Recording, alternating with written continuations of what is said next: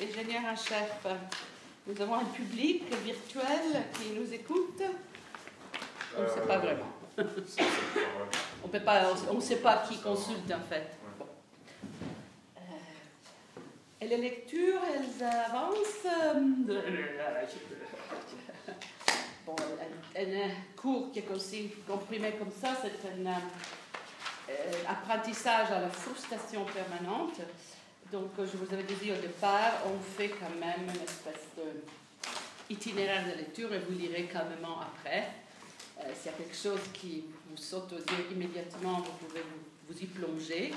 Mais vous pouvez prendre les trois prochains mois pour petit à petit vous reprendre. Éventuellement, ce que vous pourrez faire avant Noël, si notre ingénieur-chef l'organise, c'est un truc euh, par Skype, une espèce de séminaire virtuel.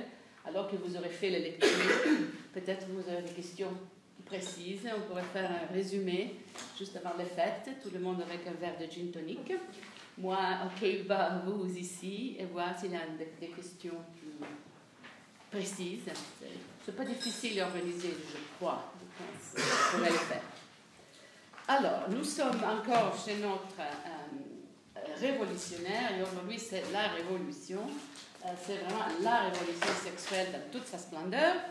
Et l'itinéraire, comme euh, prévu, donc après ce moment un petit peu délirant, revient sur l'académique, sur l'universitaire. On reprend à la prochaine séance Jagger et Young, dix ans après euh, la première œuvre, euh, le premier recueil de, philosophie féministe de très très haute qualité. Donc, euh, déjà, il y a une espèce d'analyse à faire entre la première édition Young, qui débat la question de la nature humaine et la nature féminine, et dix ans après, Jagger et Young, qui ensemble vous décrivent déjà l'explosion théorique portée par le féminisme. Donc, on, rééquilibre un peu la folie révolutionnaire de Firestone avec de bonnes doses de recherche féministe.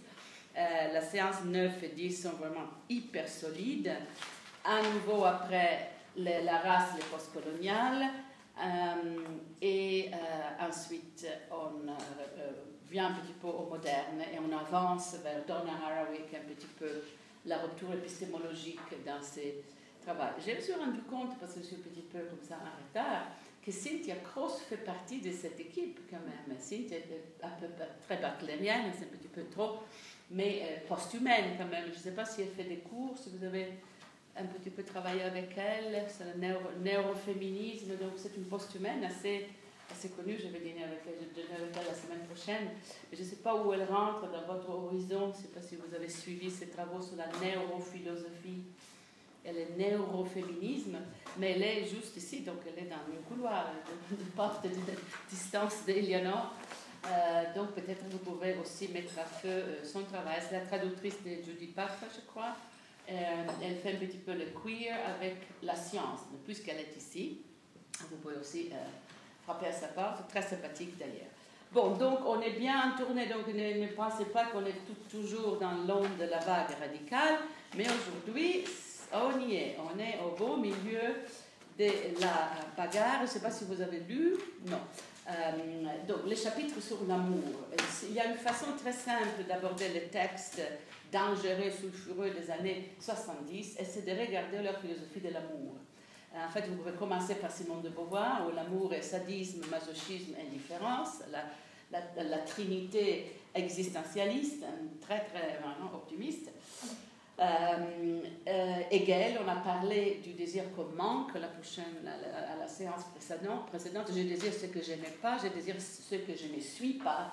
Donc l'amour négatif, le désir comme force magnétique d'un autre qui nous manque. Donc le manque, la négativité. Euh, et, et, je vous ai dit que cette théorie de l'amour comme complémentarité entre deux sexes qui se complètent mais qui manquent l'une à l'autre est la théorie platonicienne de l'amour qui est en place dans notre culture. Euh, nous avons une, idée, euh, individualiste de l'amour. Nos mariages sont depuis le 18e siècle des mariages d'amour. C'est au 18e siècle, souvenez-vous, qu'il y a cette, euh, convergence entre le désir et la sexualité. C'est vraiment la, genèse de la théorie moderne, de la pratique moderne du sujet de la modernité, homme, vraiment. Cet homme-là a les droits à ses sentiments, a les droits à ses désirs. Tous les romans anglais, Jane Austen, tout le XVIIIe siècle, c'est la recherche du partenaire juste, juste de justice sociale et de justesse affective. Et c'est vraiment un phénomène de, qui, correspond aussi à l'expansion coloniale de l'Europe, c'est la modernité. Ce sujet-là est un sujet qui a le droit d'avoir une conception individuelle de l'amour et du désir. Avant cela, on se mariait pour toutes sortes de raisons. C'était réglé par les familles, c'était arrangé. Dans, l'aristocratie, c'était des questions d'alliance politique. Souvent, on ne se mariait pas du tout, on faisait des enfants qui appartenaient à une famille paysanne élargie. Euh, donc, euh, à, partir du 18e, c'est une certaine conception de l'amour entre un jeu lié à l'individu, lié, lié, à la masculinité du sujet, lié à l'expansion de l'Europe euh, dans le monde. Donc, il y a, on, vous pourrait faire l'itinéraire à travers les, théorisations de l'amour. Dans notre culture, l'amour et le manque. Je vous ai cité l'opéra Carmen. Si tu ne m'aimes pas, je t'aime. Mais si je t'aime, prends garde à toi.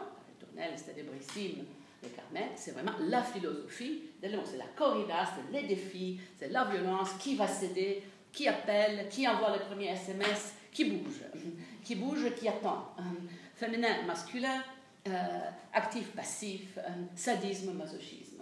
L'amour, c'est le masochisme, la femme attend, la femme est séduite, la femme est l'objet, ce qu'elle désire, euh, c'est secondaire. Ça, c'est la théorie de l'amour qui est absolument attaquée par les féministes radicales des années 70. Les chapitres d'aujourd'hui par seulement Firestone, vraiment, ça devrait, vous devez lire une bouteille euh, de quelque chose, un gin, parce que c'est dur. Euh, vous pourrez lire aussi des chapitres sur l'amour euh, chez Germaine Greer, qui est un grand radical. C'est bis repetiture, la, la, phrase célèbre ici, que l'amour est l'amour est la réponse naturelle, entre guillemets, de la victime à son violeur. comme on dit en italien. Réponse naturelle, parce qu'on est socialisé dans l'acceptation de notre soumission au mal euh, qui, lui, est le sujet du désir. Donc, je pense que c'est sur le plan culturel, personnel, psychosexuel, peut-être la partie la plus difficile quelque chose qui devrait vous déranger beaucoup. C'est pour cela que je vous l'ai mis à la lecture, euh, parce que je ne crois pas que votre conception pratique de l'amour aujourd'hui soit aussi féroce, aussi violente et aussi négative, bien que euh, j'en suis pas sûre. Donc, euh, sur le plan théorique, ici, il n'y a pas énormément de théories, il y a deux ou trois références qui sont importantes, mais ce qui compte, c'est la phénoménologie de falling in love, de la situation amoureuse, euh, de l'amour comme condition, euh, condition de réceptivité, de passivité, mais c'est une passivité très active, on attend l'autre, on est ouverte vers l'autre. Et ce qui est très important pour, euh, dans les textes de Firestone, c'est là que vous voyez l'influence de la psychanalyse. Elle s'appuie sur un freudien de la première heure. Regardez la page 129, Théodore Reich, qui a une théorie euh, de, de l'amour assez négative, l'amour comme possession, paranoïa, euh, très sympa. c'est que l'attaque, c'est la conception chrétienne de l'amour comme altruisme. Pour être altruiste, il faudrait déjà être un sujet. Si on est une marchandise d'échange, il n'y a pas d'altruisme possible. On est juste une marchandise d'échange. Euh, donc c'est cette conception, cette relation des femmes, si on n'est pas un sujet, si on est un objet, quel altruisme?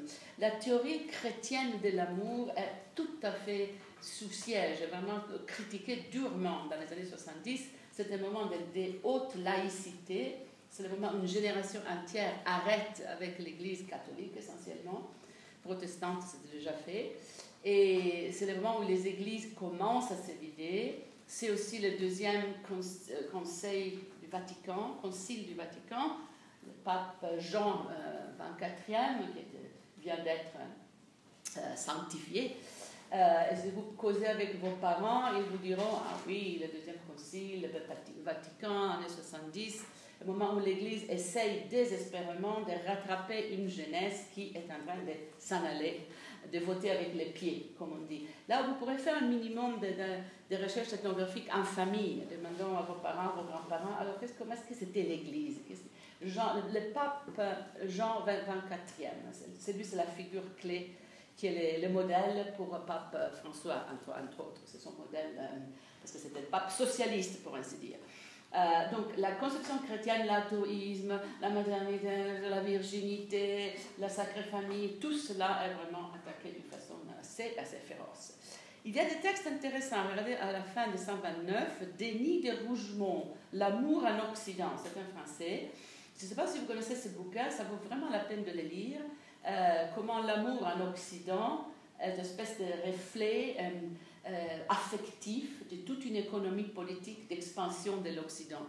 Et que plus l'Occident devient une puissance coloniale qui se confronte aux familles polygames, aux familles non nucléaires des colonies, essentiellement, plus ça devient une une, euh, la, théorie de l'amour et la conception du rôle de la femme dans la famille devient très très distinctif.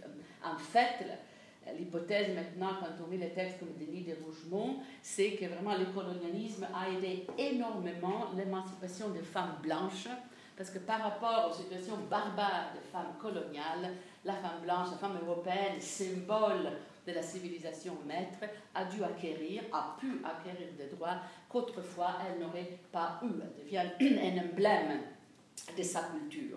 Livres de Rougemont absolument intéressants de les lire, figure anomale, et il y a une chercheuse italienne féministe très, très forte qui a travaillé là-dessous, je ne sais pas si ça marche. Elle écrit en italien et en anglais parce qu'elle enseigne à Columbia c'est Louisa Passerini. L'amour en Occident, l'amour en Europe, l'Europe en amour, euh, l'Europe amoureuse, avec toute aussi une étude euh, d'histoire de l'art, des images, comment on a représenté l'amour en Europe, euh, à partir évidemment du mythe d'Europe, comme vous savez très bien. Europe était la fille turque en fait, asiatique, qui était de l'autre côté du Bosphore. Elle est violée par Zeus et apportée, à traverser le Bosphore. Elle entre en Europe. On commence avec le viol, donc c'est le début. Europe, c'est déjà, toujours déjà une femme violée. Luisa Passerini s'appuie énormément sur des livres de Rougemont, fait une lecture très subtile. Elle a eu son ERC, European Research Grant, sur ces questions Europe, amour, émancipation des femmes très importante aujourd'hui et dans la discussion sur la laïcité et dans tout le, tout le discours euh, anti-islam sur comment nos femmes sont libérées, autonomes, indépendantes et leurs femmes absolument pas. Donc ça devient une espèce de ligne de, distinction civilisationnelle et, néo-impérialiste. Donc je ne sais pas comment vous pensez, comment vous, vous allez réagir à cette dissacration de l'amour romantique, le mythe de l'amour. Et pour comprendre pourquoi cette rage, il faut aussi faire un petit effort de l'imagination euh, historique. Euh, on parle des années 50-60 du siècle dernier. Est-ce que vous connaissez la série télévisée Mad Men? Sinon, ce week-end, vous annulez tout, vous la regardez. Mad Men, euh, qui ne la connaît pas? C'est fondamental parce que tu la connais. Non, les autres, oui. Donc, si vous les connaissez, vous comprenez pourquoi le féminisme était inévitable. Car la condition des femmes était comme ça. Euh, la Betty de Mad Men, c'est Betty Friedan. Elle, le modelé sur The euh, Feminine Mystique. La mystique féminin, c'est une critique des femmes, de, Betty et des femmes de, Mad Men. Euh, et on part de 63, 4, 5, 6, plus 68, les hippies arrivent et tout à place. Donc un effort de l'imagination, c'était en effet comme ça. Et aujourd'hui, euh, les hommes d'affaires, avec leurs dépenses spéciales, les dépenses spéciales étaient toujours euh, les prostituées, les, clubs, etc. Même aujourd'hui, il y a eu des études de, hommes et femmes managers, et c'est évident que les femmes managers dépensent un tiers de leur expense account par rapport aux hommes managers, c'est-à-dire les femmes managers ne vont pas euh, au club euh, de, sexe, de pole dance, ils rentrent chez elles le soir parce qu'elles doivent rester en famille.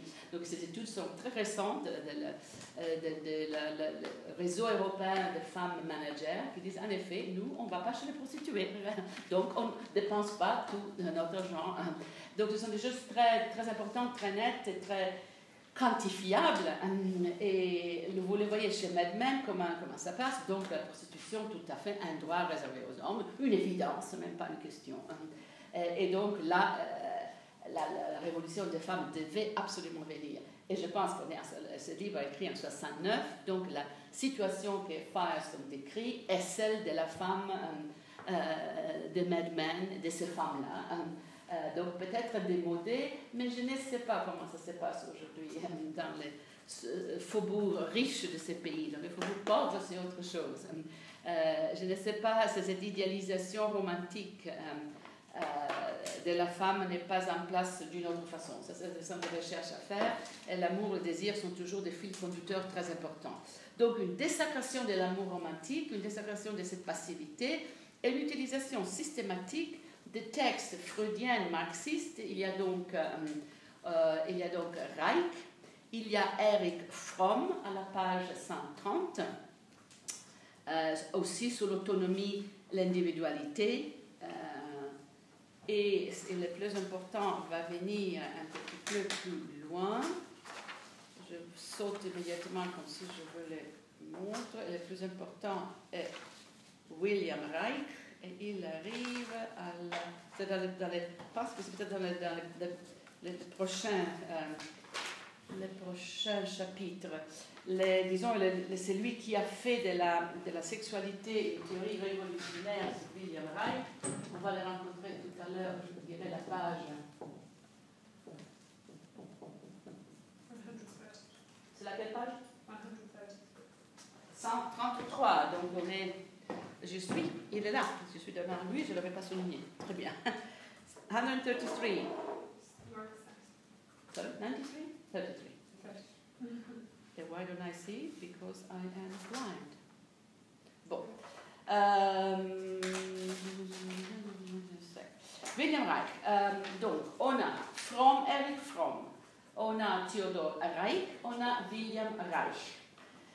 Mais nous sommes en Californie. Donc, moment, on garde, arrêt sur image Jane Tonic, l'énorme présence d'intellectuels juifs marxistes allemands dans les côtes ouest, mais est c'est pareil, des États-Unis dans les années 50-60.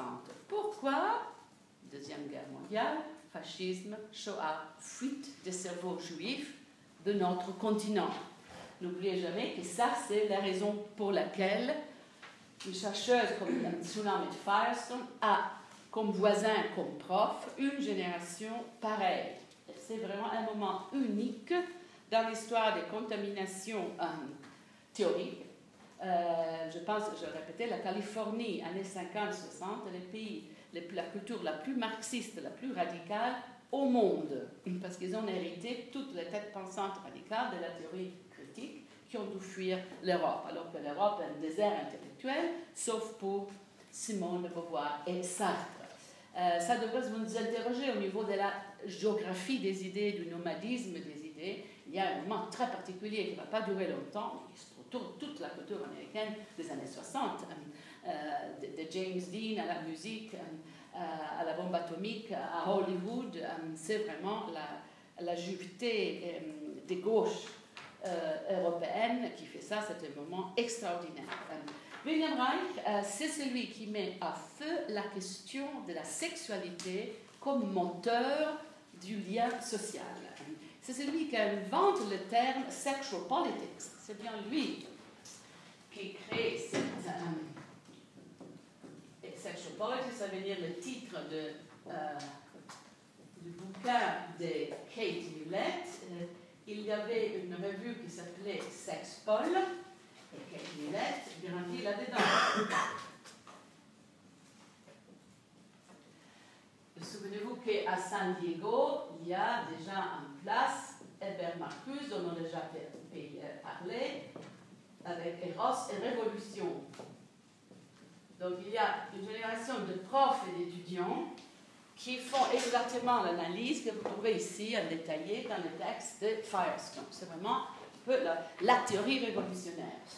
William est un cas très particulier car il a commencé sa carrière et c'est le seul qui a essayé de faire une analyse psychosexuelle du fascisme allemand, du nazisme, en avançant une thèse absolument scandaleuse, la thèse étant les, les, gens ont voulu, ont, profondément désiré ce régime, ils l'ont aimé, ils ont été séduits. Et les images sont, qui, donnent sont les images qu'on peut revoir dans le film de Leni Riefenstahl, qui, dont j'ai déjà parlé. Vous connaissez sûrement ce film. Elle a filmé les Jeux Olympiques, elle a filmé les marches de, de Nuremberg, elle a filmé énormément. Elle a vécu jusqu'à 104 ans alors que Foucault meurt à 54 ans, dites-moi si c'est possible. Euh, personnage extraordinaire, maintenant il n'y a aucune histoire de, de, la photographie qui ne parle pas, du cinéma qui ne parle pas de Leni Riefenstahl. ils sont même en train de la transformer en figure féministe, car elle était très émancipée, alors qu'elle était une, copine très proche du Führer. Elle a fait ce film car Adolfo, Adolphe l'aimait beaucoup, donc on était en plein dans le fascisme. L'ennemi juré de Marlene Dietrich, qui était l'antifasciste. Mais regardez un petit peu le Leni Riefenstahl comme phénomène. Euh, une femme qui n'a jamais.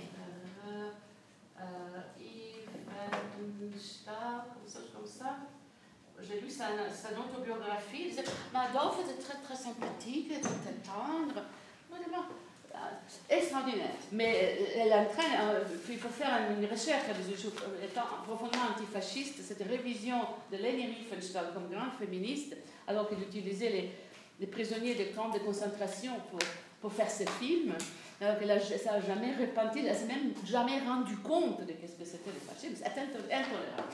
Mais euh, Leni Riefenstahl est un exemple, c'est la cinématographe de euh, du fascisme. Donc, dans ces films, notamment la, euh, Triumph of the Will, euh, qui est l'apogée, vous le trouvez, sinon je vous le donne. Triumph of the Will est vraiment le, la lettre d'amour au fascisme, où il y a la célèbre scène. Tu peux voir si tu, te trouves sur Yahoo, Triumph of the Will, la scène de Hitler dans un avion, parmi les nuages. On commence dans les ciels, parmi les nuages, petit à petit. L'homme de la providence descend. Et c'est le Führer. Les visages comme ça, extatiques, amoureux de gens qui saluent le Führer. Dans le cas de Hélène ça c'est une mise en scène. Dans les documentaires sur Mussolini, c'est du vrai. Alors Reich dit, mais pourquoi est-ce qu'on parle toujours de cet épisode comme si c'était un moment où, comme ça, on a perdu l'usage de la raison, clin d'œil à Habermas et à l'école de Francfort d'après-guerre en disant oui, c'était trompé, c'était un moment de folie. Dit, non, on est, un moment de séduction, euh, un moment où on a désiré ardemment l'homme qui allait faire arriver le train à l'heure en Italie, quel miracle. Euh, l'homme de la Providence, l'homme qui résout tout nos problèmes, l'amour du chef suprême. Le désir d'abandonner son autonomie, c'est là Eric Fromm aussi on abandonne son autonomie et on transfère tout dans cet homme fort. C'est lui qui va nous sauver. Et pour lui, nous sommes prêts à mourir. Donc Vénéran, fait une étude psychosexuelle du fascisme qui fait scandale.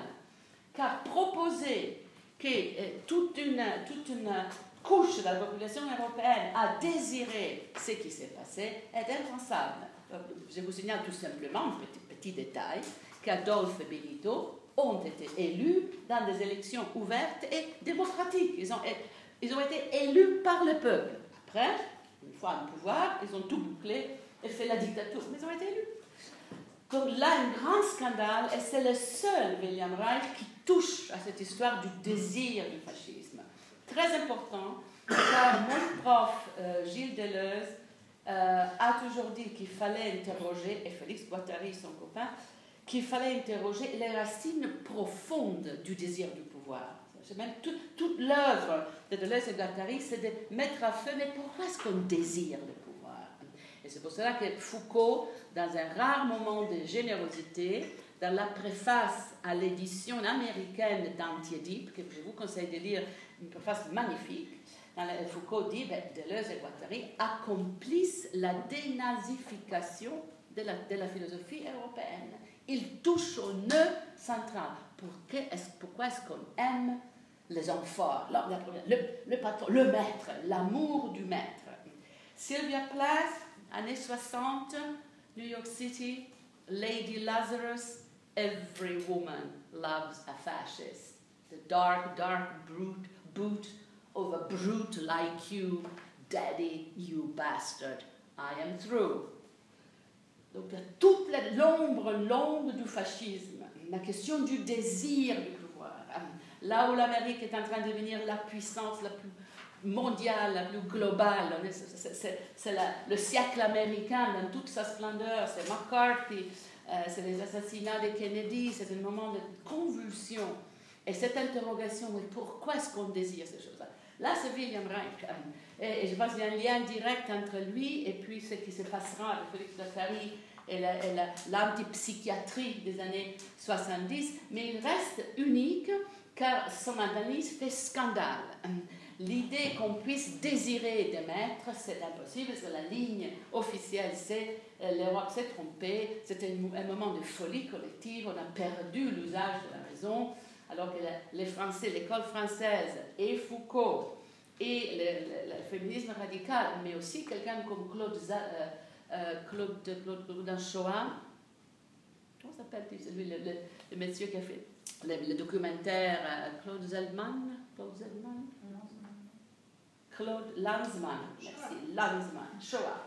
Si vous avez vu Shoah, 8 heures, 7 bouteilles de gin tonic plus le whisky. Shoah, c'est à boire, vous le faites à tranche. Toute l'hypothèse de Shoah, c'est ça a été planifié. C'était un exercice, euh, une pratique d'une rationalité extrême, pensée, planifiée, réfléchie, autofinancée. La, la, richesse volée aux juifs, financer l'extermination des juifs, une chose un, miracle de management, une gestion parfaite. Donc mettre ça en dehors de la raison, c'est un petit peu trop facile. Et là, on revient au débat école allemande, Francfort, école française, sur la question choix, lumière, raison, progrès. Et donc, euh, il, demeure un peu unique, euh, mais il forme directement des gens comme Kate Millett, Shulamit Forrest, les, les, radicales californiennes, euh, qui euh, appliquent ces analyses-là, non pas à la question du fascisme qui n'est pas la leur, à la question de la société de consommation, à la société de faubourg et suburbs, euh, la, la, culture américaine de l'après-guerre. Mais cette, cette façon d'aborder la sexualité dans une économie politique du pouvoir est vraiment c'est une façon nouvelle de faire. Elle est déjà en latence dans la première école de Francfort, années 30, 20, 30. Elle est déjà un petit peu là. Euh, je répète, Marcuse fait exactement la même chose dans Heroes and Revolution. Mais la deuxième vague éclate quand des femmes comme Millet et Firestone prennent ces instruments-là, les appliquent à la condition féminine. Page 135, Simone de Beauvoir. Donc toute la phénoménologie du vécu féminin, il mélange bien de glaçons, un petit peu de, citron, et on a le cocktail explosif, qui c'est l'analyse psychosexuelle des conditions des femmes euh, euh, dans les années 60, euh, avec un ras-le-bol absolu, parce que ce qui semblait comme ça, où l'amour romantique, les mythes de la virginité, l'importance que les enfants soient élevés et soignés par la mère, tout cela devient non pas culture, non pas mythologie, ça devient économie politique. C'est une façon de garder les femmes dans un état subordonné, mais c'est une façon aussi d'élever les enfants et d'épargner énormément d'argent sans avoir les crèches ou quoi que ce soit. Donc ce qui suit après 135, c'est toute une phénoménologie de pourquoi il n'y a pas d'amour possible dans une société qui est inégale. Sans égalité, il ne peut pas avoir l'amour, on a tout simplement des services qui sont rendus par des esclaves ou des gens qui ne sont pas libres. Hein.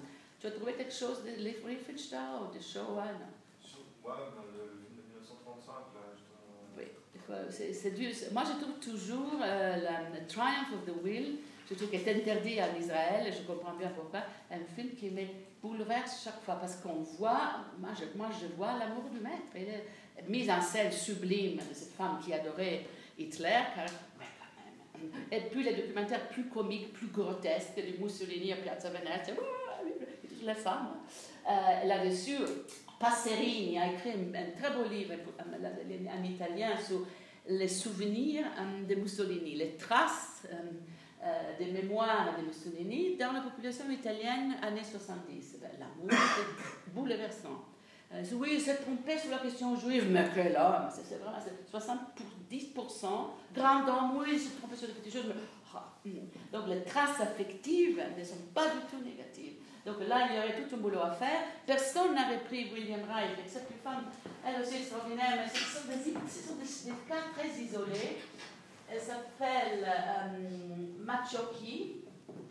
Elle a écrit un bouquin qui s'appelle Les femmes et leurs maîtres en français. Elle était à Vincennes, où elle fait une des rarissimes analyses féministes euh, du fascisme.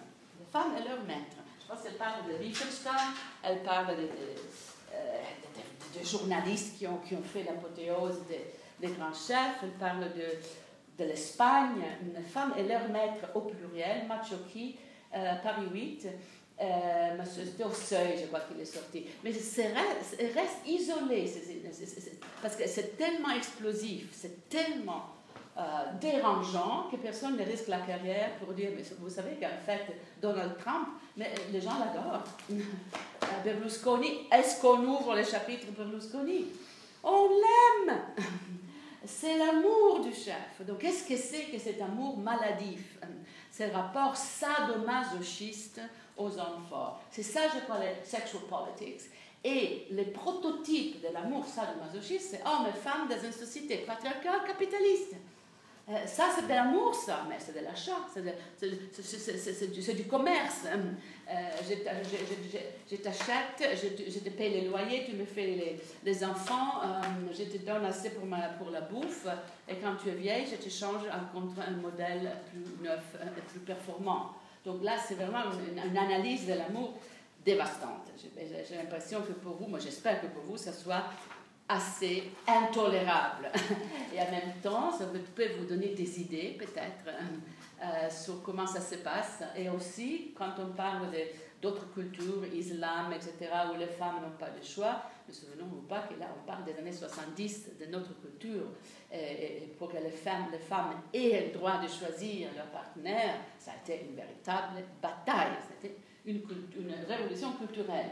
Euh, on n'a pas eu la révolution socialiste dont rêvait des gens comme Firestone, mais on a fait une révolution culturelle dont vous êtes les résultats immédiats, vos parents aussi. Donc là, il y a une évaluation à faire, car en ce moment, quand on lit les comptes rendus des années 70, je trouve des équations, des, des, simplifications qui me dérangent un peu. Une étant, oui, la révolution sexuelle a simplement permis euh, le développement d'une industrie euh, euh, pornographique globale. C'est tout à fait vrai que la pornographie entre en jeu immédiatement, car le capitalisme réagit vite à l'explosion de la famille nucléaire. Mais c'était absolument pas ça. Les programmes du féminisme radical. En fait, je voudrais que vous lisiez Firestone précisément pour avoir un programme détaillé de qu'est-ce que ça c'était le programme euh, des féministes radicales. Allez le lire, point par point, sur la biologie, sur la garde d'enfants, sur la sur les impôts, euh, sur l'urbanisme, sur, la structure des villes, sur l'architecture. C'est une révolution qui est pensée dans toutes ces euh, étapes et partout sous les signes de la gratuité, de la générosité, du changement. Il n'y a pas, il n'y a pas, c'est l'abolition de l'argent et c'est l'abolition du capital. cela dit, puisqu'on touche aux affects, puisqu'on touche aux, aux questions euh, psychosexuelles, j'imagine aussi qu'il y a quelque chose de dérangeant. Donc, euh, ça serait bien que vous en parliez, discutiez. Euh, et aussi, évidemment, là, c'est le patriarcat. Donc, on parle de familles très traditionnelles. Il n'y a pas encore, c'est tôt, 69, 70, donc les communautés hippies, les familles gays, tout ça est à venir. Pour l'instant, même les, taux de divorce années 60 sont rien du tout. Ça va venir. Hein, Maintenant, c'est 50-50. Euh, donc, c'est une vision de la famille qui peut être démodée. Mais là aussi, il faut faire gaffe. Avant de dire hum, c'est tout, c'est un vieux jeu, ça, il faut voir exactement, surtout par rapport au rôle de l'amour, de l'idéologie de l'amour dans un certain euh, genre de film, dans la publicité, où tout est amour et désir, on désire euh, euh, naturellement les voitures, les gadgets électroniques, c'est tout est plongé dans une espèce de sirop comme ça, dégoulinant hum, de l'amour, la jeunesse, la perfection, le désir, la jouissance. C'est ce qu'on nous vend, on nous vend ça. Donc vous pourrez peut-être entrer par des biais comme ça pour voir jusqu'où cette économie politique de l'amour joue. Donc ça c'est pour le chapitre Est-ce que quelqu'un l'a lu, ce truc sur l'ave, des choses à dire, à ajouter? Donc sur le plan théorique, c'est William Reich qu'il faut mettre en feu son rapport à Millet et Marcuse, qui était le professeur d'Angela Davis. Donc vous avez deux couples profs euh, enseignantes euh, qui peuvent vous aider à comprendre aussi les rôles de ces femmes-là. Oui, tu dis quelque chose? Tu as l'air désespéré, désespéré. Ta vie est vraiment finie là. Donc, si le chapitre sur l'amour est complexe, euh, controversé, j'imagine que vous peut-être un peu démodé, celui sur l'écologie, qui est l'autre que je vais faire lire, est au contraire tout à fait à la page. Chapitre 10, Féminisme et écologie, 69-70, elle dit By 1970, interest in ecology and the study of man's relationship with the environment may have come too late. Trop drôle. Dans un c'est déjà trop tard. Imaginons-nous où en sommes-nous aujourd'hui avec tout ce qui se passe euh, au pôle Nord, au pôle Arctique, avec l'érosion, comment est-ce qu'on dit, le defrosting, décongèlement Fonte. Fonte. F-O-N-T, la fonte des glaces, des glaciers, et donc l'ouverture du passage ouest qui a créé une situation néocoloniale au pôle arctique. Vous savez bien que la Groenlande maintenant est. tu es de quel pays? Tu es de la Finlande? Danemark, donc c'est votre pays. La Danemark, en premier, en premier lieu, c'est encore cette grande puissance coloniale, la Groenlande est danoise, mais il y a là-dessus un jeu géopolitique extraordinaire. C'est la nouvelle frontière avec, pour le, le contrôle des richesses minéraires qui sont en train d'être pratiquement de devenir visible et atteignable à cause de la fonte, merci, euh, des glaciers. Euh, prostituées en place, armée en place, Poutine a déjà dit ça, tout ça appartient à la Russie. Allez voir un petit peu Arctique, c'est le pôle arctique, c'est la nouvelle frontière. On aura une énorme bagarre sur à qui appartient tout cela entre Groenland, Norvège, Canada, Russie. Groenland qui était désert, etc., maintenant c'est comme Las Vegas, c'est plein, tout le monde est là en train de monter de nouveaux puits de pétrole, extraordinaire, et c'est derrière donc, euh, notre, notre cours de, jeu, euh, on est arrivé là. Mais euh, intéressant cette forme d'écologie qui fait partie de, de l'itinéraire et du répertoire conceptuel des marxistes. Je vous ai cité Rosa Luxemburg comme l'exemple, le prototype même.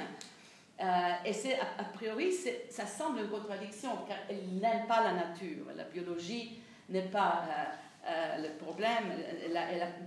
l'article qu'on a vu dans la, première, hier dans notre séance, c'est une défense presque passionnée de la nécessité de faire de la culture quelque chose qui dépasse, maîtrise, passe au-delà de la nature. La culture est l'anti-nature.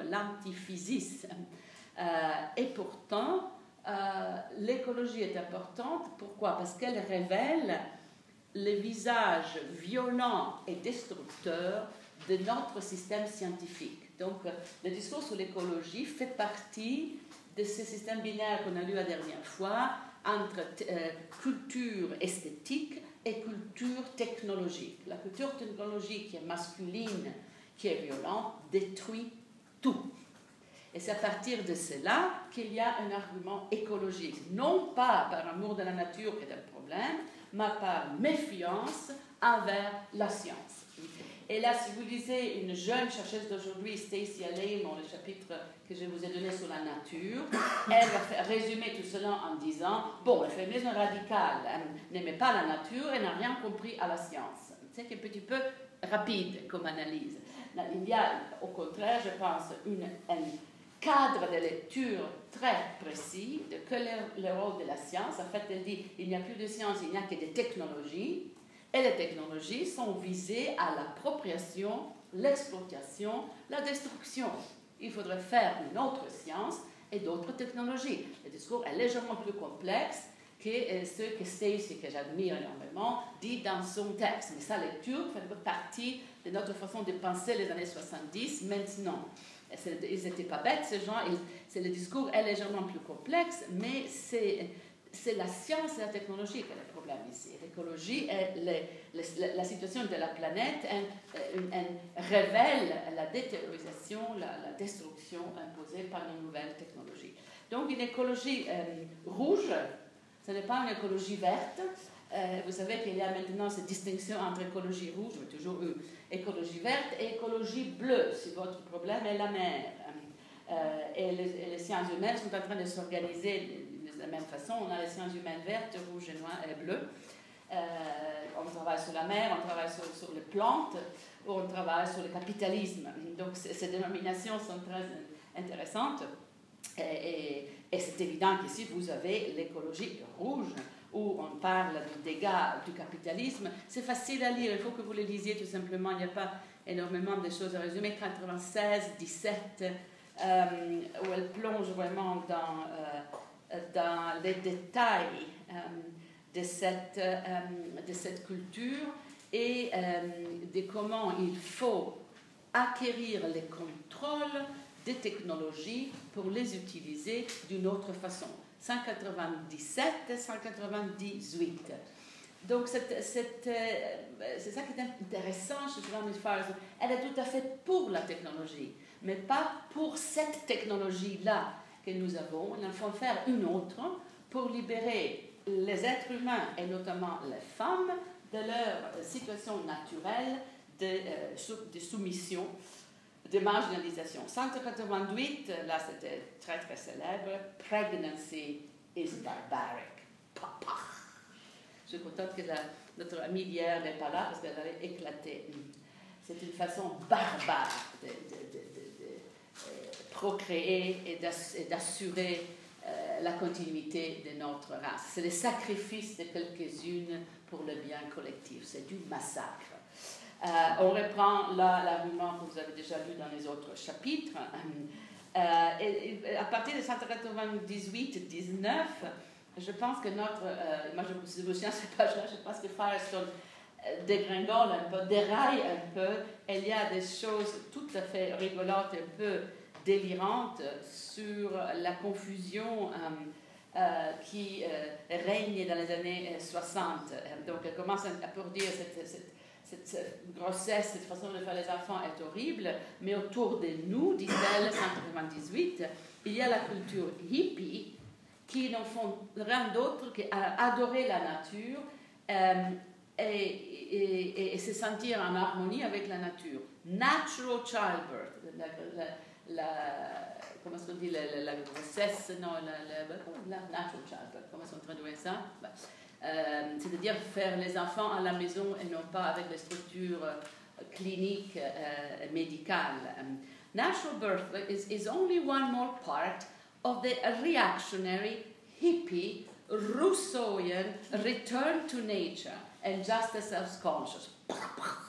Vous voyez bien que les, les hippies qui sont les mouvements écolos euh, non laïques avec les sorcières ne sont pas la gauche. La gauche est Firestone, le féminisme radical socialiste. Euh, et dans les structures robustes, euh, marxistes C'est radical à l'intérieur quand même du socialisme radical. Les mouvements de femmes sont des hippies, euh, Woodstock, um, uh, uh, Janis Joplin, Jim Morrison, regardez les mépris avec lesquels elle parle de ces gens-là, qui sont pacifistes en plus, qui sont, qui sont mignons, qui vont faire les communes, etc. Um, uh, pseudo yoga exercise, 20 pregnant women breathing deeply on the floor, may even help some women develop proper attitude the squirming husband um, at the bedside, like the empathy pains of certain tribesmen, may have a woman feel less alone during her ordeal. but the fact remains. Childbirth is at best necessary and tolerable. It is not fun. but C'est le moment où on voit, au niveau de l'écriture, ce sont des moments intéressants. On, voit la personnalité de l'écrivain sortir, on, sent la radicalité, un petit peu dérangé quand même, pas, tout à fait stable, mais drôle. Et puis ça va de pire en pire avec les, pumpkin. Donc il faut lire 199. Moi je pense que là vous avez une, rock opéra, vous avez du, rap. Là on peut mettre ça en rap très facile. On peut faire un rap ça. Et c'est pour cela que les xenoféministes dont je veux parler, les jeunes de 23 ans, utilisent ce texte-là. Un rythme infernal, c'est un rythme d'enfer. Mais on est en dehors du schéma hegelo, marxisto, euh, William on est en pleine exubérance littéraire, un petit peu comme ça. Euh, donc, c'est ce qui fait d'elle un cas, euh, mais bon, je ne vous conseille pas d'écrire comme ça, sauf dans vos blogs et dans votre deuxième vie Allez, pas vos tests, s'il vous plaît. Euh, mais 200, 201, ça, se reprend un peu, ça remet, les, les choses euh, un petit peu en ligne et revient sur l'importance d'utiliser les technologies pour se libérer. C'est un petit peu ça, euh, son truc. voilà. Donc, comment est-ce que dirais, de certains chapitres de transition, celui sur l'écologie, mais je trouve qu'elle est très, très actuelle. Et surtout, je pense que c'est pour vous très important de mettre un petit peu à feu l'écologie rouge. Donc peut-être vous ne la connaissez pas, c'est la verte que vous connaissez, mais la verte très souvent très très bobo. Et là, on n'est pas dans les bobos, on était dans une ligne bien plus dure sur comment une certaine exploitation de la nature fait partie de l'économie politique du capitalisme. Donc, inutile de recycler. Il faut arrêter de faire des technologies, il faut arrêter de miner et d'ouvrir le passage ouest du pôle arctique, aller voir ce qui se passe au pôle nord. Euh, il faut arrêter ça. Et on n'arrive pas parce qu'il y a un contraire, il y a une grande bataille, une guerre euh, impériale parmi les nations et ce qui est le propriétaire de ces passages. Euh, donc, très, je pense très aigu. Comme... Tu veux dire quelque chose? Dis quelque chose. Moi? You want to say something Non. Non, non, non. non. Et personne ici n'est un peu écolo, bobo, bobo, bobo, yoga, végétarien, vegan, ah, on y est presque. Que dans, dans mon pays, aux Pays-Bas, c'est une place comme ça, ça serait deux tiers végétarien, vegan, tout le monde de yoga et recyclage, et ça. Mais vert, vert, vert, un petit peu de bleu.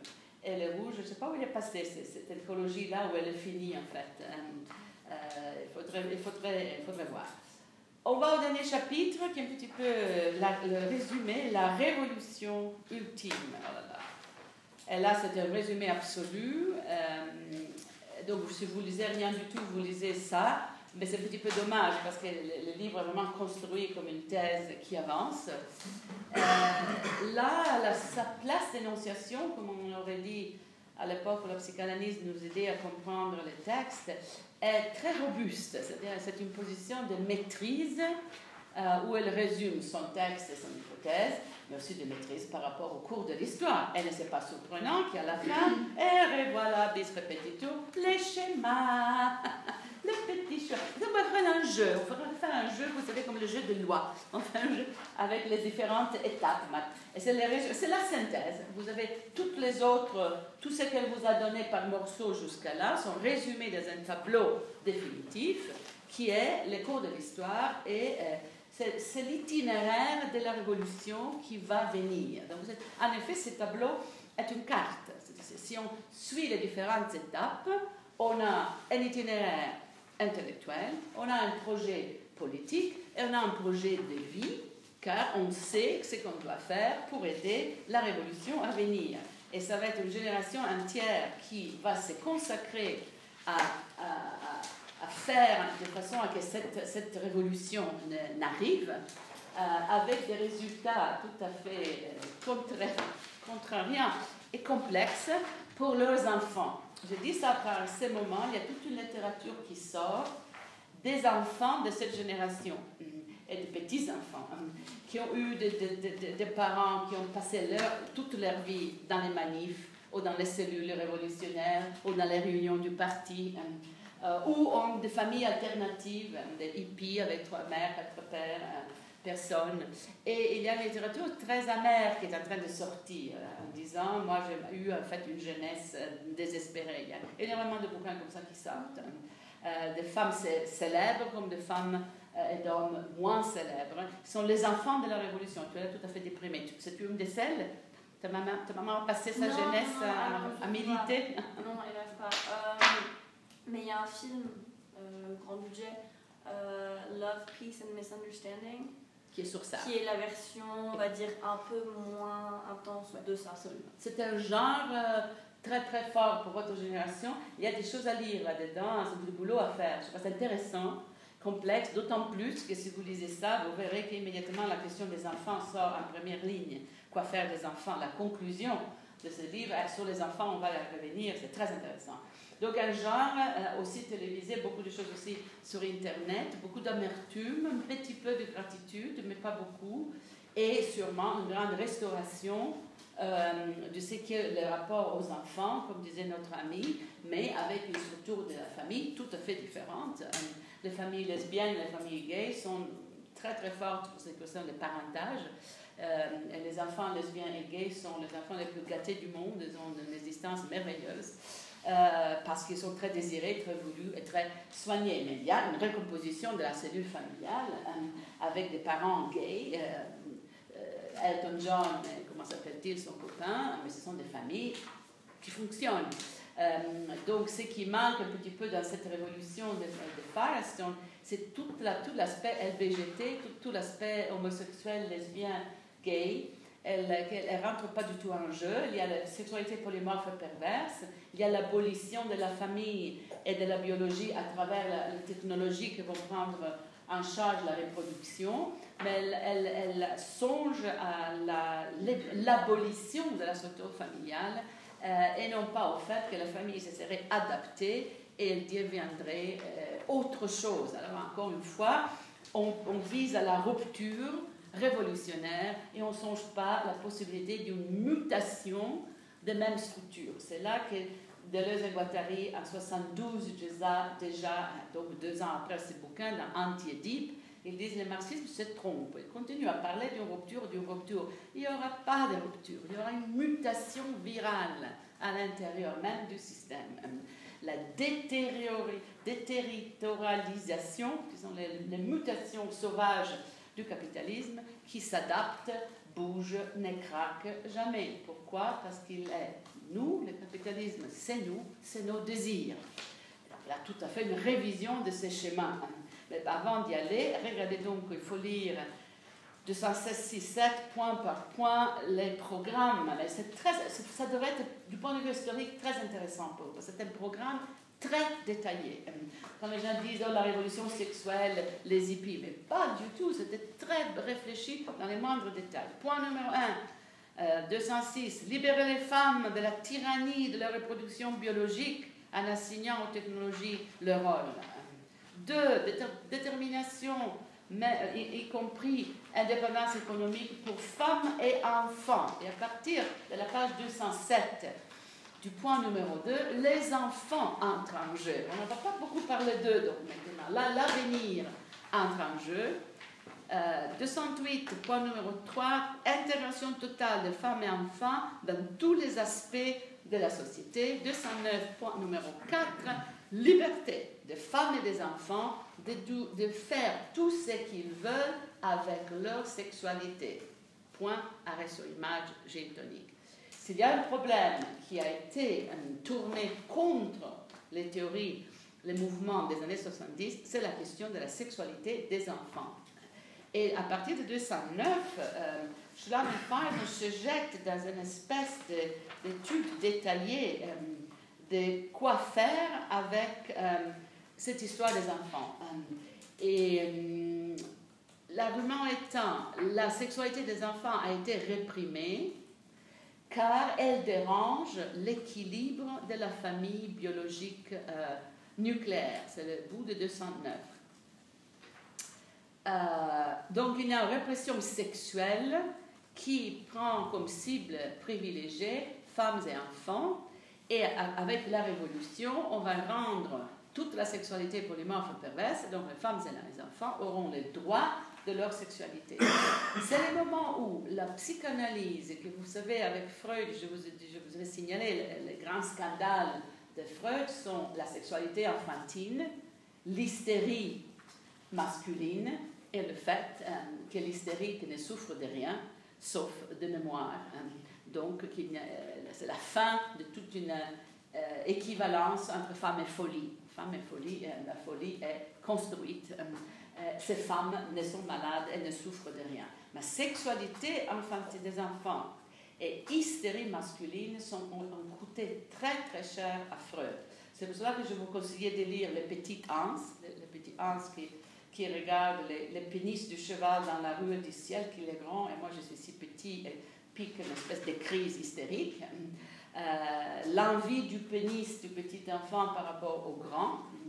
Euh, ce sont les hommes qui souffrent d'envie de pénis, quand, euh, Freud dit ça, chose que Woody Allen dit régulièrement dans ses films, quand Freud dit ça, c'est le scandale. Hein. Comment le masculin, le maître, la maîtrise, etc. Euh, et la sexualité infantile, que l'enfant n'est pas le petit innocent, le petit ange hors sexe et sans pulsion. C'est absolument une espèce de, condensation de pulsion.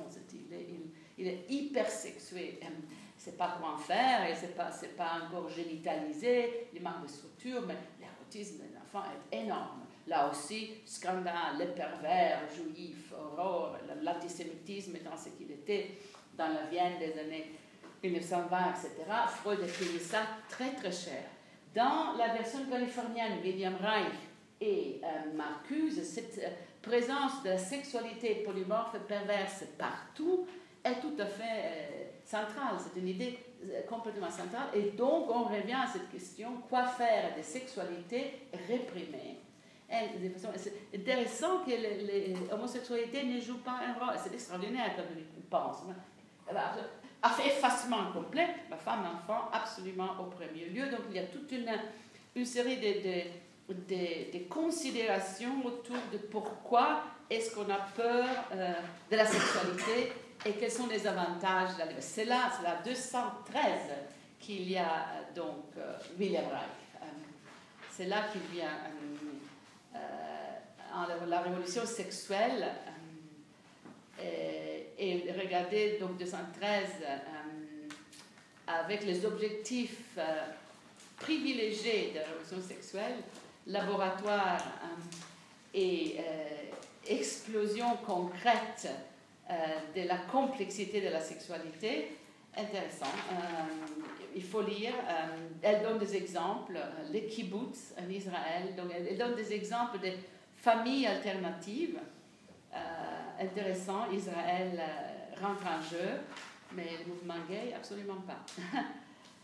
Donc là, il n'y a pas grand-chose sur le plan théorique, c'est, disons, c'est ces conclusions logiques, ça peut être l'ordre de page, euh, et une répétition de ces thèses, et moi je trouve que son ton devient de plus en plus dur, de plus en plus sec. Elle est de plus en plus dans une position de maîtrise par rapport à, son matériel. Elle est sûre, absolument sûre que tout cela va se passer. De 121, la mort lente de la famille, une espèce de torture de la famille. Elle se répète un peu.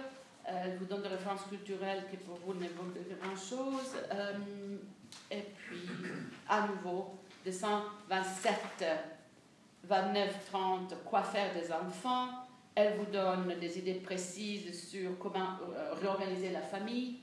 Euh, une partie de ces prévisions-là se sont avérées. Et elle conclut dans une espèce de, euh, joie révolutionnaire. moi, je trouve très dur de 141 quand elle dit donc tout va disparaître. Et the blood tie of the mother to the child would eventually be severed If male jealousy of creative childbirth actually exists, we will soon have the means to create life independently of sex. So that pregnancy, now freely acknowledged as clumsy, inefficient, and painful, would be indulged, if at all, only as a tongue in cheek archaism, just as already women today wear virginal white to their wedding. A cybernetic socialism would abolish economic classes and all forms of labor exploitation by granting all people a livelihood based on material needs. Et donc là, on a tout- toutes ces névroses concentrées. On va couper les liens de sang entre femmes et enfants.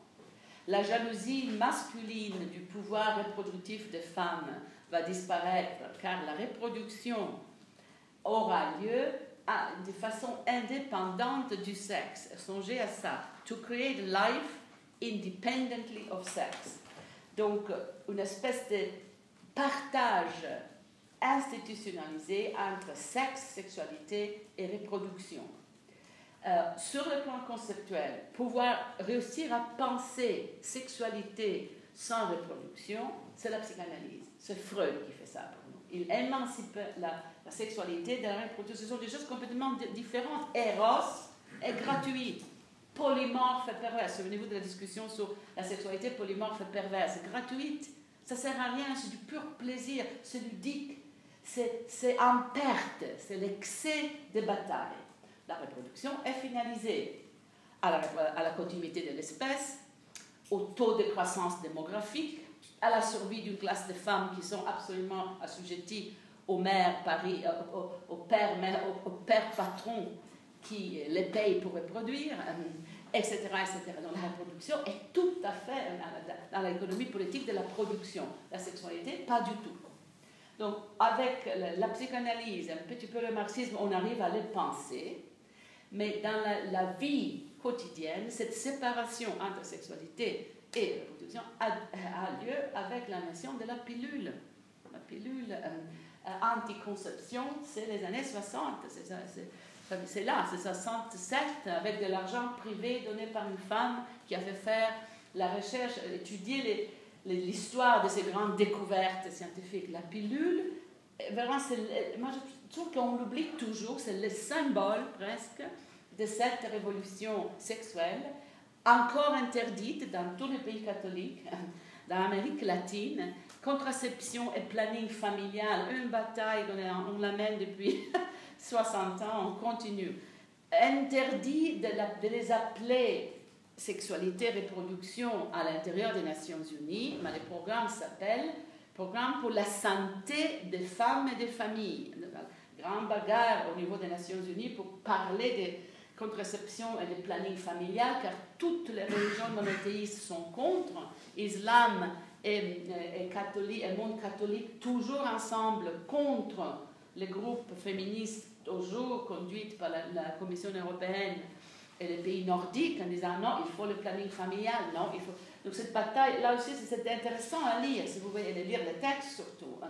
Mais disons, la pilule, le contrôle des naissances est vraiment le moment où, dans le corps de femme, cette séparation s'inscrit de façon sociale. C'est l'emblème, à mon avis, de cette révolution. Et avec la pilule, tout ce qui vient après, les multiples pilules du jour après, euh, etc. Et ce qui se passe maintenant, évidemment, avec une sortie totale de la reproduction de la sexualité, avec les clonages, avec les cellules staminales, avec tout- toutes les formes de, de- de biogénétique de reproduction des non-humains, mais aussi euh, des humains. Donc intéressant, elle dit on va euh, créer life independently of sex, c'est son rêve, et je pense que notre technologie, ce rêve-là, l'a absolument réalisé. Et vous êtes la première génération qui pourra, sans doute, et sans problème, choisir non simplement le sexe de vos enfants, mais tout, tout leur profil génétique. Euh, Faire un écran, une étude, une analyse préliminaire, éliminer toute possibilité d'Alzheimer, etc. Vous pouvez, à mon avis, il y a grande discussion, pour- vu que vous avez ces moyens à votre disposition, vous avez l'obligation morale de les utiliser. Ou pas, grande question. Euh, si on peut faire ça, pourquoi risquer des enfants qui ne seraient pas à la hauteur de nos moyens technologiques? Shulam et Firestone, c'est les technologies qui vont déterminer la, euh, les profils de nos vies amoureuses, de nos vies de famille et de notre rapport à la reproduction, aux enfants à l'avenir. Je vous vois de plus en plus déprimée, je trouve ça fantastique. Elle connaît ces moyens-là de faire, c'est fa- fabuleux. Et surtout, c'est notre technologie, c'est la technologie de nos universités, de nos cultures scientifiques, de nos copains. Ce n'est pas des extraterrestres qui nous ont apporté ça comme ça du dehors, c'est nous. C'est notre science, c'est notre technologie. Regardez le budget de l'UNIL, combien d'argent de la recherche de l'UNIL va vers la biogénétique et la biotechnologie, c'est deux tiers. Euh, ce qui ne va pas à la neurologie et aux sciences neuronales. C'est la, fabrication du vivant qui est le capital du capitalisme avancé. On va revenir à ça quand on parlera de Donna Haraway. Mais déjà, à l'intérieur de son schéma hegelo-marxiste, euh, Firestone a compris tout cela. Elle a compris que ce partage sexualité et reproduction, le sexe va de côté, qui pourrait construire des sociétés vraiment fondées sur la liberté, la jouissance, l'expression de toute l'imagination humaine, et d'autre part une reproduction vraiment inscrite à l'intérieur de l'économie politique euh, d'un capitalisme qui contrôle les moyens de vie, hein, c'est ce qu'il fait, euh, c'est ce qu'on fait avec nos technologies. Question, où est-ce qu'il passe l'amour, où est-ce qu'il reste l'amour là-dedans, qu'adviennent nos désirs, et quel est l'avenir des, petits, des enfants hein, qui se sont insérés dans cette nouvelle structure comme à la fois un objet de désir et un objet de production, de reproduction. Dolly, la, première brebis clonée, c'est 78, 79, c'est 9 ans après. Euh, technologie maintenant désuète, euh, euh, déjà démodée, mais on est, on est au seuil de cela, et je pense que ce qui est très fort chez elle, c'est l'imaginaire cybernétique. Elle parle de cybernétique comme un, un outil de travail, de réflexion, de planification sociale. Elle adore ça. Et, cette caricature qu'elle fait des hippies, c'est presque quelque chose, ça devrait me faire rigoler parce que c'est tout à fait actuel. Euh, si je vois un autre bobo parisien qui me fait les cours sur l'importance de recycler euh, les bouteilles de plastique de Vitel, je vais hurler. alors que la France est le pays le plus polluant avec les voitures diesel et l'utilisation des drogues psychopharmaceutiques les plus élevées d'Europe. Donc, parlons de choses sérieuses, pas de recyclage, c'est pas important sûrement. Donc, les, différentes façons d'être écologique, euh, euh, d'aimer cette planète qui est opprimée par ces technologies, technologies qui sont nous, euh, et son imaginaire, mais aussi cette duresse, de sa dureté de sa, position, elle sait elle sait où va l'histoire. L'histoire va exactement là, c'est là qu'elle va. Euh, et donc, euh, à la fin messianique, elle parle de Messianic Age, l'époque messianique, le monde à venir. Et je pense que c'est ça qui rend pour moi les textes les plus, les plus démodés, cette, cette confiance absolue, que je sais exactement ce qui va se passer. Eh bien, moi pas par contre. Moi j'ai quelques questions et quelques doutes je pense que c'est un héritage complexe, pour je dire, euh, qu'il faut prendre un petit peu avec beaucoup de, critiques, de bon sens, mais qu'il vaut vraiment la peine de le lire, qu'il y a tout ce, il est très multilayer, il y a une complexité intérieure au texte. Euh, et je pense que ce qui reste d'elle surtout, c'est cette vision, cette force, cette confiance, un petit peu son brin de folie quand elle dégringole, elle fait, elle fait ces choses-là. Elle a eu des, des problèmes euh, mentaux considérable. Elle n'a pas eu une vie, une vie facile. Je me souviens aussi de, du télégramme qu'elle envoyait pour la, mort de Simone de Beauvoir. Un télégramme, elle est écrite comme ça dans la vision. Simone, vous êtes J'aurais dû faire une photocopie. Je l'ai envoyée, ça c'était jeune. There was a very good New Yorker article which is about the last days of because she, she died recently, didn't she? Yes, about how she was abandoned, like somewhat abandoned and uh, yes. um, suffering serious schizophrenia. Schizophrenia, yeah. She was in, in a mental hospital. Kate Millett also, these great figures. I mean, Kate Millett was on the cover of Time magazine in 69, one of the 100 most important people in the world. And then 50, 60 years later, uh, there's also petitions circulating, poor, marginal, half forgotten, uh, because the, the world uh, moved on. Uh, c'est la génération, ce sont ces femmes, ces femmes qui étaient la force révolutionnaire elles n'ont pas voulu rentrer dans les institutions. Um, Kate Millett has a PhD, she could have gone to teach. Um, mais c'était telle, telle c'était des célébrités, c'était des vedettes tellement puissantes, qu'est-ce qu'ils devaient faire? Euh, un boulot quelconque, mais après les choses euh, avancent.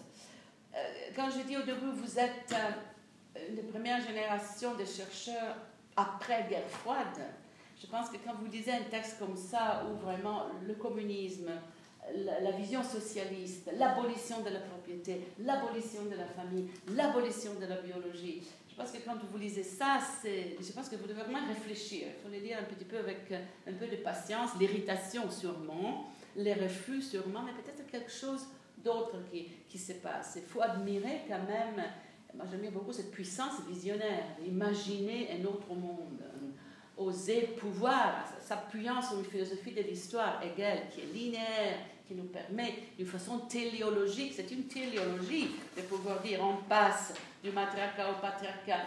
C'est une vision comme ça linéaire, téléologique. On- tout avance. Et au bout, on a la fin, on aura la vision ultime, la société égalitaire socialiste. C'est quand même quelque chose. Dommage qu'en même temps, en France, les étudiants d'Althusser sont en train de dire tout autre chose. Donc nous sommes en Californie avec cette contamination euh, européenne, radicaux de gauche, euh, Reich, et les mouvements radicaux eux-mêmes, les hippies, les mouvements pour le Vietnam, les civil rights, ils n'étaient pas du tout l'émanation de la pensée européenne, c'est tout à fait des, explosions locales. Et là, il y a un mélange, un cocktail extraordinaire qui fait éclater les années euh, 60. En Europe, euh, pour revenir en France, la situation est déjà plus complexe, hein, car il y a ça, ça Simone de Beauvoir, qui sont fondamentales aussi pour les Californiennes, mais il y a aussi très rapidement le désenchantement, la désillusion par rapport au communisme. Parce qu'on est en Europe, parce qu'on sait ce qui se passe, car il y a eu Budapest 56 et il y aura bientôt Prague 68 et l'armée rouge, parce qu'on voit ça, car Solzhenitsyn fait passer le samizdat à Paris avec les comptes rendus de ce qui se passe en Union soviétique, car on sait que ce n'est pas le paradis. Donc, mai 68 est déjà pour la gauche européenne euh, la fin du rêve du communisme. C'est l'autre gauche. Ce sont les, enfants qui disent Mais papa, je comprendrais bien que les communistes ont été nos alliés dans la lutte contre le fascisme. Mais nous sommes en 65, 66, papa. C'est fini tout ça. L'Union soviétique, c'est l'horreur. Euh, et c'est cette- rupture-là qui fait euh, de cette jeunesse euh, euh, francophone, a tout autour de, de jeunesse européenne, quelque chose qui est déjà post-marxiste. Ils sont inspirés par Marcuse sur la question de la sexualité. La révolution sexuelle est tout à fait au centre de cela. La critique de la famille bourgeoise est au centre de cela. Il y a un très beau film de Bertolucci sur ça qui s'appelle Le Rêveur, sur mai 68. Vous l'avez vu, il faut, le- voir. C'est très intéressant. Euh, C'est sur les jeunes en mai 68 et c'est seulement sur la révolution sexuelle. Euh, Très bien fait. Euh, Le Rêveur, euh, Bertolucci, qui est quand même un très grand metteur en scène politisé. Euh, mais il y a énormément de choses 68, on ne va pas rentrer là-dedans, mais il y a quand même une différence gé- généalogique euh, très importante. Euh, après 68, les étudiants, et ce sont des étudiants regroupés autour de Louis Althusser et Jacques Lacan, commencent à reconstruire un monde qui ne se fonde pas sur cette vision linéaire de l'histoire, mais se fonde sur une autre vision qu'on va étudier sur euh, les chapitres. Euh, on abandonne Hegel, on passe à Spinoza, on passe à une autre économie politique. Euh, On abandonne la dialectique et le dualisme pour un système moniste, une matière intelligente, une matière autopoétique. 72 avec l'antiédique, c'est en place, mais Pierre Macheret écrit le bouquin qu'il faut lire qui est Hegel ou Spinoza, point d'interrogation, 79. La situation est déjà tellement claire qu'en 79, il peut déjà vous faire le tableau. Euh, le bouquin de Deleuze sur Spinoza, c'est 64, 66, il y a trois bouquins sur Spinoza. Tony Negri sur Spinoza, 77.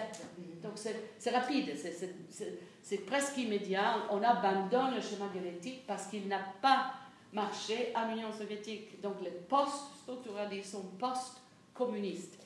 Et c'est pour cela que les partis communistes, vous êtes des petits bourgeois, vous êtes corrompus, vous êtes pourris. La bataille entre Georges Marchais, Parti communiste, et Michel Foucault. Et Foucault qui dit non, vous êtes les gardiens d'une orthodoxie, vous êtes les gardiens d'une prison à ciel ouvert qui est l'Union soviétique. Honte.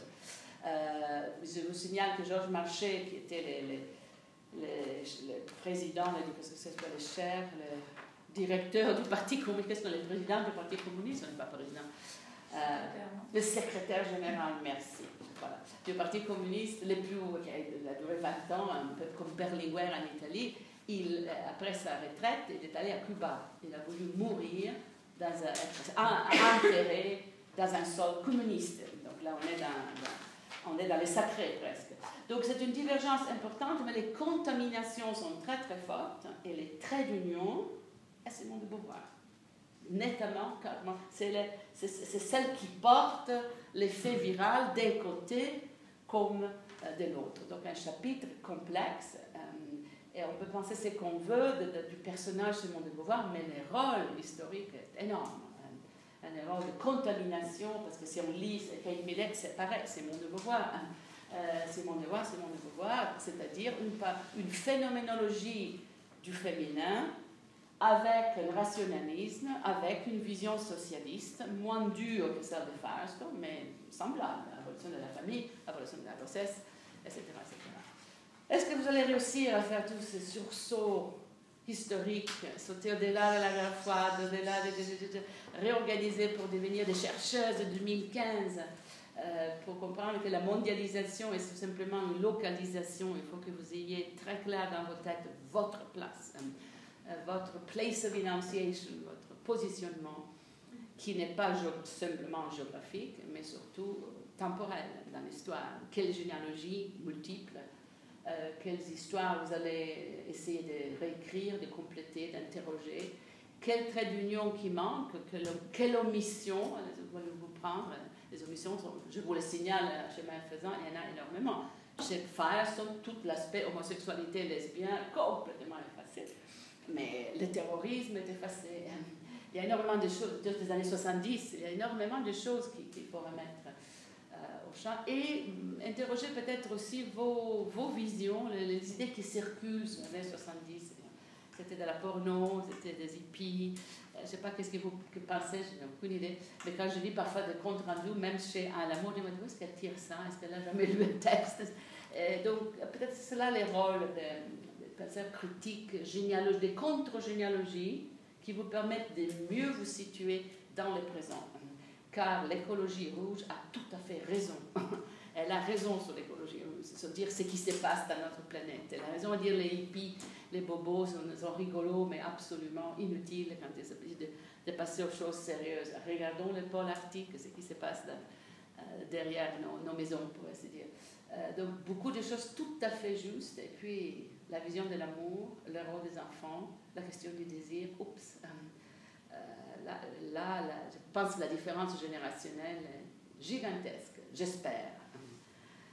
Go, go, go! Welcome, whichever language. Euh, j'ai pas encore tout lu, mais, euh, sur le, mais j'ai commencé à lire le, sur Love.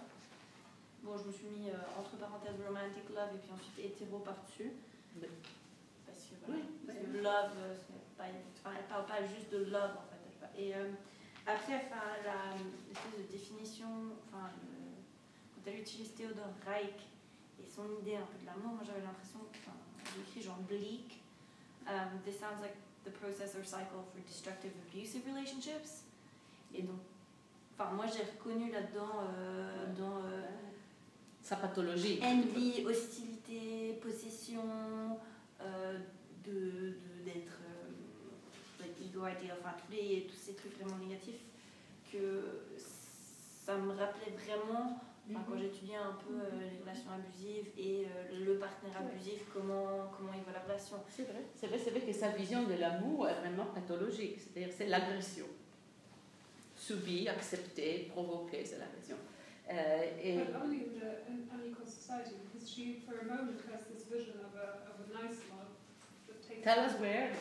It takes her one paragraph to imagine and then she drowns again. And then she says, well, it is possible, but, is possible. Uh, but as an abstract exercise, because in the end we are all unequal. So yeah. it is. So, so it is on page 128, the last paragraph is. You can't have love if there's no equality. What good love could be. There you go. There are moments of lucidity, well, but it's given as a, as a, as an utopia. There cannot be love if there is no equality. I think the Simone de Beauvoir says the same. You can't talk about love if there is no quality. Mais quand même, interesting, yeah. what I find interesting is um, like her vision of pedagogy. Maybe that's what I find interesting. That, Where did you see that? The way well, no, because yeah. because in Simone de Beauvoir, she has more of a linear sense of development of a woman as an individual, where her oppression is a source of certain enlightenment. So that the oppression itself spurs women to become independent gradually. But here she wants to erase all of it, to yeah. make an individual really stand in front of like a like blank plane, yeah. where nothing none of these forms of pre like connections that might. That's the, she, she dismisses all, the, all these like the hippie movement, oh.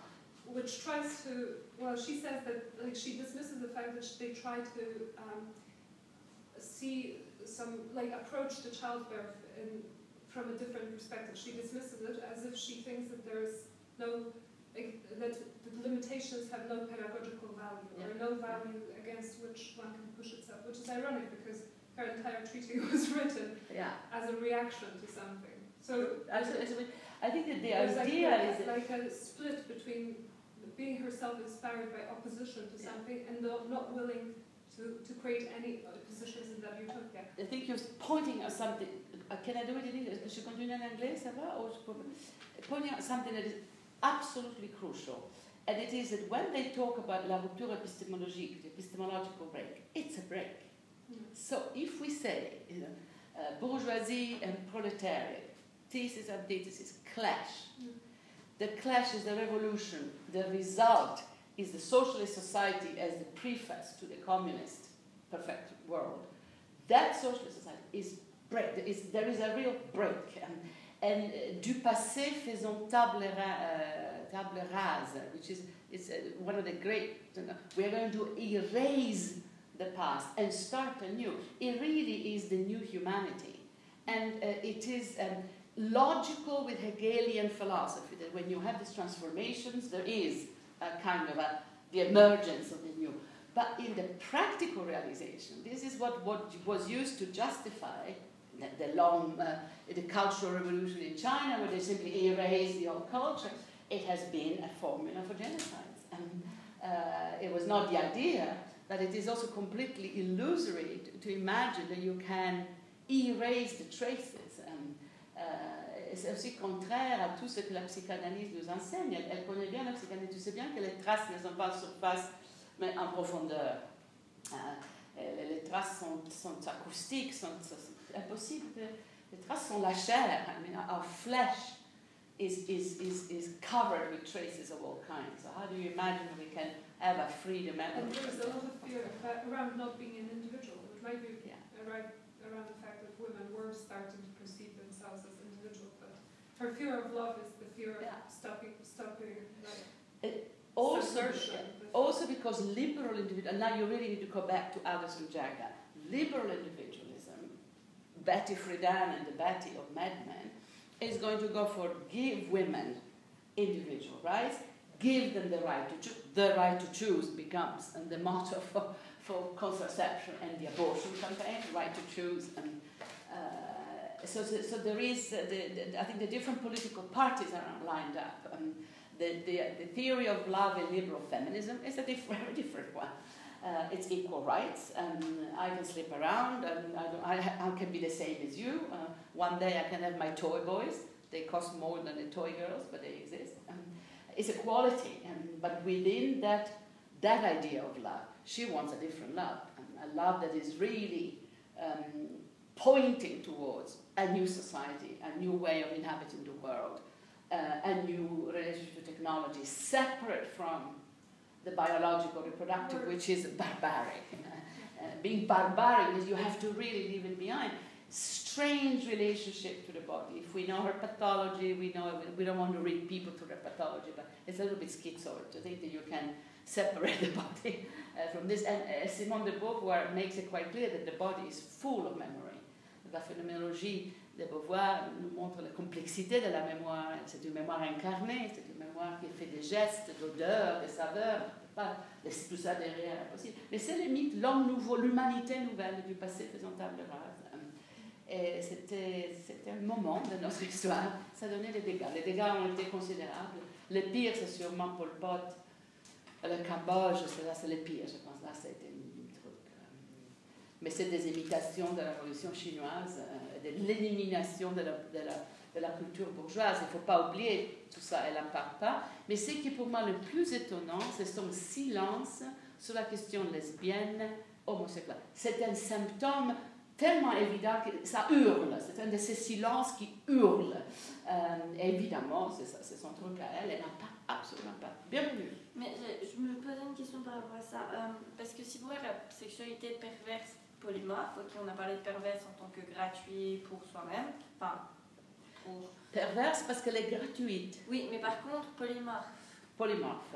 Elle veut dire quoi par polymorphe? Parce que moi, dans L'homosexualité rentre là-dedans. Polymorphe implique les amours euh, gays, sûrement. Mais c'est quand même une formule très clinique, très, très, mais c'est là très restreinte. disait que peut-être elle pouvait être mais d'un autre côté, enfin.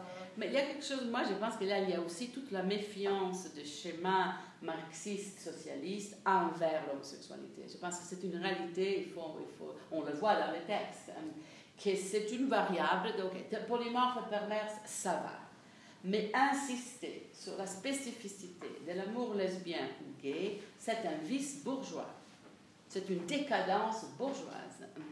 Euh, la célèbre théorie du désir socialiste, Lénine qui dit oh faire l'amour, c'est comme boire un verre d'eau, la célèbre théorie du verre d'eau. N'en faisons pas trop. Cette critique de l'amour romantique, tout à fait, ça fait partie vraiment du répertoire du socialisme. Si on lit les, socialistes Kollontai, euh, Zetkin, la première génération des femmes léninistes staliniennes, elles ont le même mépris pour l'amour romantique. Elles, là, elles, ne se marient pas, elles ont des amours, etc.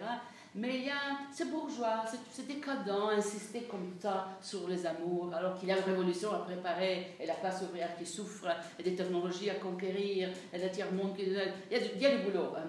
Et ça devient l'homophobie euh, du monde socialiste qui était atroce. Euh, euh, L'Europe de l'Est a traité les populations lesbiennes et gays comme des criminels. Euh, mais c'est complexe quand on le voit dans un texte comme celui de, de, Firestone. On peut remonter plus haut, voir chez Kollontai, c'est la première génération. Et il y a cette, comme ça une espèce de dismiss. Oui, ne faisons pas trop. c'est très bourgeois d'en faire tellement sur votre sexualité. Franchement, il y a des choses plus sérieuses.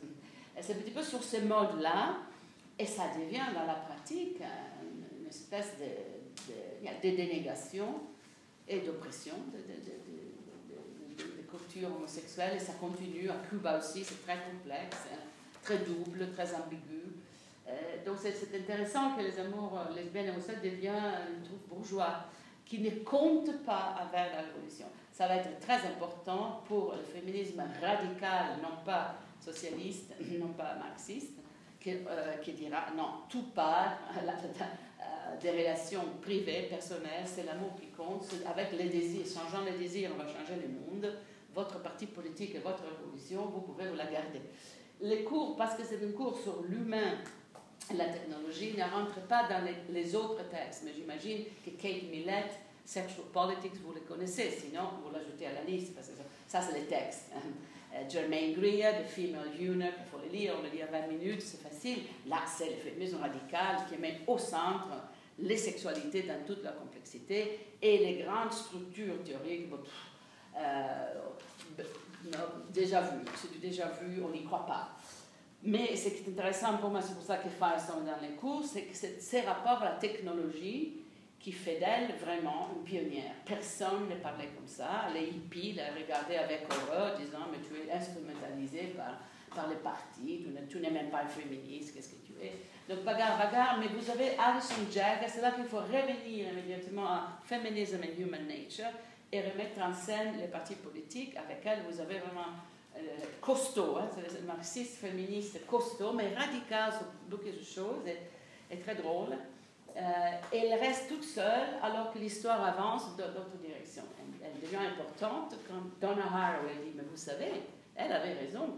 Elle, sa lecture du, capitalisme est exacte. On va arriver exactement à ça.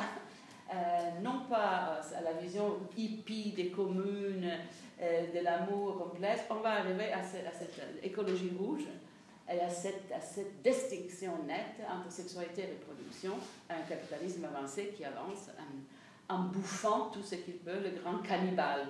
Donc c'est cette contre-généalogie-là que je vous, offre, parce que ça, nous aide à, comprendre le tournant post-humain et les choses qui se passent aujourd'hui. Mais ce n'est pas la seule généalogie. Si on veut faire une histoire de féminisme radical, c'est tout. Il faut lire les hippies, il faut lire les gens qu'elle méprise. Là, c'est le mouvement.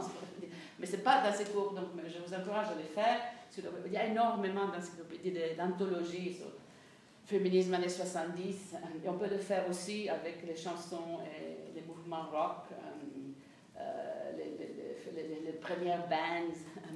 Euh, comment, c'est tout, tous les, le club de 27 qui commence avec Morrison et Janis Joplin et finit avec Amy Winehouse. Je crois beaucoup au jeu aussi de la musique. C'est dans, la musique qu'on sent beaucoup plus, je crois, cet esprit visionnaire. Ça devient vraiment. et c'est difficile parce qu'on ne peut jamais utiliser la musique dans l'université. Mais il faudrait faire. Cette, généalogie va faite avec les bands. Vraiment, les, premières bands euh, jusqu'aux choses d'aujourd'hui. Ça, on voit directement la filiation, les rythmes infernal euh, de cette révolution. Voilà, donc c'est ça un petit peu l'idée. Et donc, euh, entre parenthèses, entre guillemets, avec beaucoup de caution, mais j'espère que ça nous aide à comprendre et l'échec, c'est un échec, cette révolution n'a pas eu lieu. Ce qu'on a eu en, l'Union soviétique est une horreur absolue, mais quand même. Et c'est le quand même qui est intéressant. Je répète, on ne lit pas ces textes pour les juger et dire je suis pour, je suis contre, ça n'a aucun intérêt. Ce sont des instruments de navigation et pour vous, des petites navettes qui vous amènent au passé. Donc, elles, vous aident à comprendre la guerre froide, à comprendre le désir du communisme dans, l'Amérique de Mad Men. Et si vous ne connaissez pas Mad Men, vous devez absolument lire voir au moins un épisode pour comprendre cette aliénation. Et petit à petit, pour en arriver à nous et à nos rapports aux technologies, qui sont bien plus perverses et polymorphes. Mais ça, c'est plus Bon, j'espère que ça vous donne un désir de le lire. À la semaine prochaine, on avance. Je te vois complètement déprimé sur l'ordre du, du, suicide. Le suicide, c'est l'avenir. Mais c'est vrai, si tu donnes l'adresse de cet uh, article about her complicated life, it's a pity because then you tend to read her like somebody who was just unstable. A lot of great data But it's very interesting. By, by other people as well, because uh, over time, that article kind of gives. But also how cruel capitalism is, and the leaders of the revolution, a revolution that could, how could this possibly come into being? But they believed it so much. And then the economy gets restructured and in the space of 15 years, the people are just poor, old, marginal, no pension. You know, and, and, and uh, it's that, uh, that's so clear that capitalism doesn't break, it bends. It eats it up, bends. And, and the price that this generation has paid is enormous. Um, enormous. Um, there were celebrities very young, but man, it cost them. It was a big lesson for my generation. We just took it a lot more slowly and um, uh, we didn't we didn't believe in that utopian dream. I think I, I never did. I never th- thought the feminism would bring in a new humanity. If it, it, if it if it could, then it would be in the hippie mode, of transforming, not in this poof, nuclear explosion and the new humanity. But I think an entire generation believed that, and, they did wonderful things believing that, including the state of Israel and the kibbutz. She has Israel in there. It's absolutely true uh, the dream of Israel was the socialist society in the desert and egalitarian socialization of children. The beginning of Israel is a hippie community. Uh, the kibbutzim, where, where the, the, very difficult for you to imagine, make an effort um, to the very, very beginning. Um, uh, and, and, you can use Firesome for that as well. That's the Israel I still love. Good luck. A good weekend. We're almost there. It's going to be good weather. You, I see the despair in your face. You jump up and down like a cricket. It's excellent. Can I ask you Formulaire. Formulaire.